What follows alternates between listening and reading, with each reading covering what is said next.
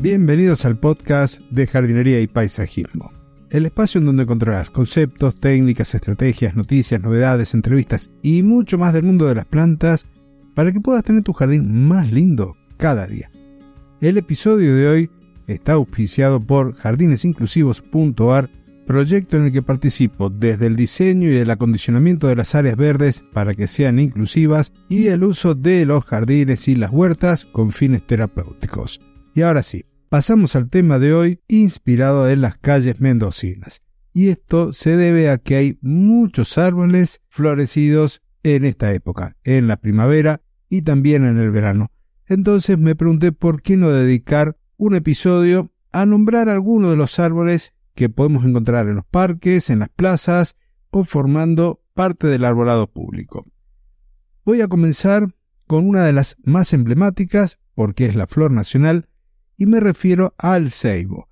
El nombre científico es la Eritrina cristagali, es un árbol que crece más o menos rápido, con flores de un rojo intenso que si bien aparecen más en el verano, estamos teniendo una primavera calurosa y ya los puedo observar en las plazas como punto de atracción para numerosas aves e insectos. Un recorrido por el jardín de mi casa me lleva a encontrarme con una alfombra de color celeste o lila de las flores del jacarandá. Y si por el Google comenzás a recorrer la plaza departamental de Godoy Cruz en Mendoza, verás que está toda florecida con estos bellísimos árboles. Florecen en primavera y hay alguna variedad que también lo hace a mediados del verano. Tanto esta planta, que es el jacarandá mimosifolia, como el ceibo, son plantas sensibles a las heladas, por lo que tendemos que ubicarlos en lugares protegidos de ellas. Pensando en mi jardín, pero esta vez en el de la calle, te puedo nombrar a las catalpas. La especie en particular que tengo es la catalpa bignonioides, pero hay otras especies como la catalpa especiosa, la catalpa ovata y la catalpa bungei. La tonalidad de esas flores varían del blanco al amarillento, el crema, y también cambian un poco la forma de la copa. Continuando con plantas, pero ahora viniéndonos a las nativas, hablando de la República Argentina, tenemos una conocida como cinacina, que es la Parkinsonia aculeata. Este árbol tiene espinas, pero ¿Qué es lo más lindo de esta planta? El follaje es etéreo, los troncos son de un color verde lustroso, las flores de color amarillo aparecen a mediados del verano. Es una planta que prácticamente no requiere ningún tipo de suelo en particular, tampoco requiere de mucha agua para su riego, es un árbol de porte bajo que se ramifica bastante y que además tienden a hacer péndulas estas ramas por lo cual no lo usamos como un árbol de sombra, sino más bien decorativo en algún parque o en alguna plaza. Y pensando en la plaza que está cerca de casa, te puedo nombrar a la pezuña de vaca. La pezuña de vaca tiene una flor blanca espectacular que recuerda en cierta forma a las orquídeas. El nombre científico es Bawinia candicans. También hay otra que es la Bawinia forficata y reciben el nombre estas plantas porque sus hojas parecen la huella de una pata de vaca. Y hermana de esta planta tenemos a la que se la conoce como orquídea de árbol, la Bawinia variegata. Aquí tengo que caminar un par de cuadras, un vecino la tiene en la vereda y es increíble. En este momento ya está terminando su floración, es originaria de el sur y sureste de Asia. A esta planta también se la conoce como falsa caoba, y árbol de las orquídeas. Siguiendo con este repaso mental que estoy haciendo de los árboles que están florecidos, llego a la acacia de Constantinopla. Las flores tienen forma de plumerillos con un color suave, rosáceo en los extremos, blancuzco en la base. También tienen un perfume suave y aparecen desde finales de la primavera hasta principio de verano.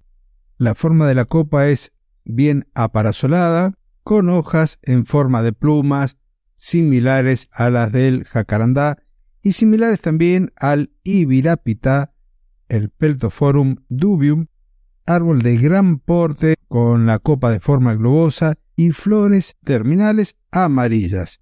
Esta planta también es sensible a las heladas, como las otras que ya te había nombrado antes, si requieren un suelo un poquito especial, suelos húmedos, sueltos, que tengan buen drenaje. Es una de las plantas autóctonas en la zona norte de la Argentina.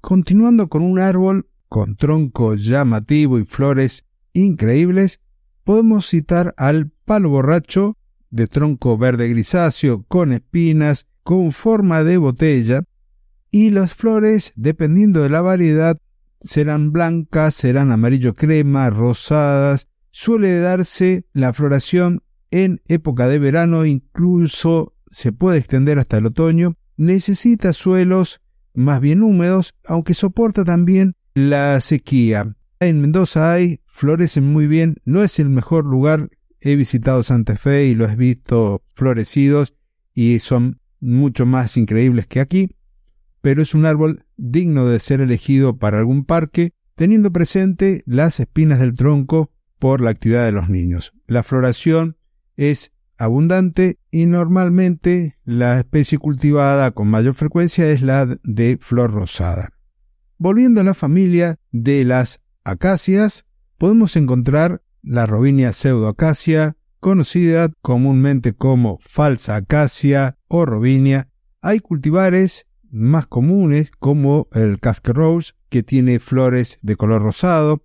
La frisia tiene flores blancas y las hojas son de un color amarillento tirando dorado. Y si bien hay más especies de falsas acacias, estas dos son las más cultivadas. Suelen usarse como árboles de sombra porque tienen además una velocidad de crecimiento alta, unas con flores blancas, otras con flores rojas, y en las condiciones de crecimiento que yo las observo, podemos citar a los pulgones como una de las plagas más frecuentes. Como aspecto negativo podríamos citar que estas acacias, y al igual que el jacarandá, son potencialmente invasoras, produciendo muchas semillas que germinan con facilidad.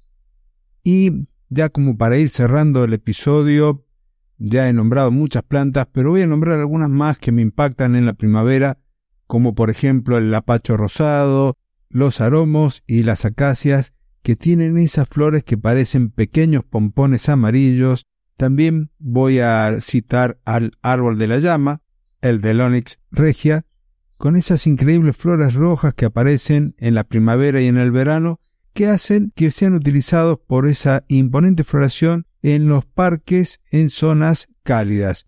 Y por último voy a nombrar un árbol asociado a recuerdos familiares porque decoran una plazoleta junto a la escuela primaria a la que iban mis hijos. Tienen imponentes flores blancas muy perfumadas que aparecen al final de la primavera y también en el verano. A veces tienen una segunda floración en el otoño y me refiero a la magnolia. El nombre científico, Magnolia grandiflora. Este árbol tiene follaje persistente o perenne y las hojas son bastante duritas que recuerdan al cuero por eso se dice que tienen hojas coriáceas.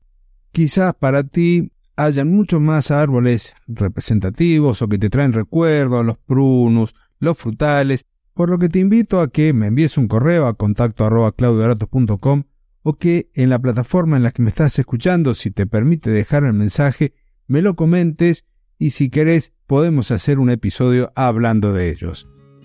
Muchas gracias por haber llegado hasta este momento del episodio compartilo para que pueda llegar a más audiencia, déjame el me gusta, porque no te cuesta nada y a mí me ayuda muchísimo.